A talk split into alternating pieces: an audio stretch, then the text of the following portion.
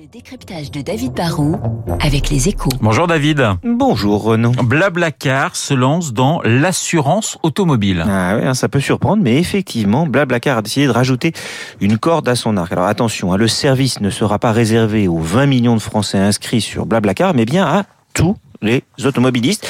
Et pour avoir une chance de, de, de conquérir des clients sur un marché de l'assurance très encombré, Blablacar sait qu'il faut commencer par être moins cher. Hein. Si on n'est pas compétitif, on n'a pas une chance. C'est le prix qui vous place sur le radar. Comment va faire Blablacar pour être compétitif, David? Bah Déjà, ils ont une gigantesque base d'utilisateurs, hein, un super fichier client, et ils communiquent souvent avec eux. Du coup, ils peuvent lancer une grande campagne de marketing direct digital pour pas très cher. En plus, Blablacar ne se lance pas tout seul dans l'assurance. En fait, il va pas créer un nouveau métier en partant de zéro. Il s'associe avec un gros assureur anglais spécialisé dans l'assurance directe et qui est présent en, en France via la marque L'Olivier. Du coup, Blablacar se lance sans avoir besoin d'investir trop massivement. Et puis enfin, pour faire la différence, la start-up reste fidèle à son esprit d'entreprise innovante. Elle va proposer aux assurés de télécharger une application sur leur smartphone.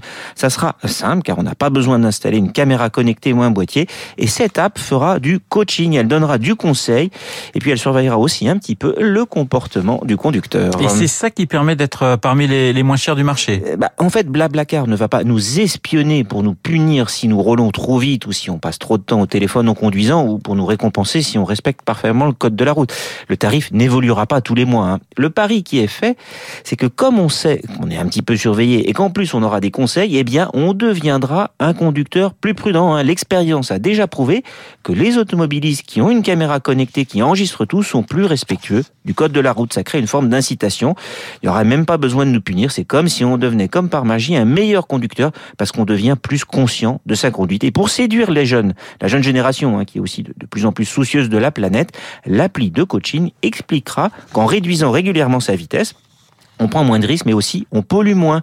Le côté faire des économies pour être un meilleur citoyen, c'est un petit plus marketing qui pourrait séduire les jeunes et aussi quelques personnes un tout petit peu plus âgées. David Barou et son décryptage.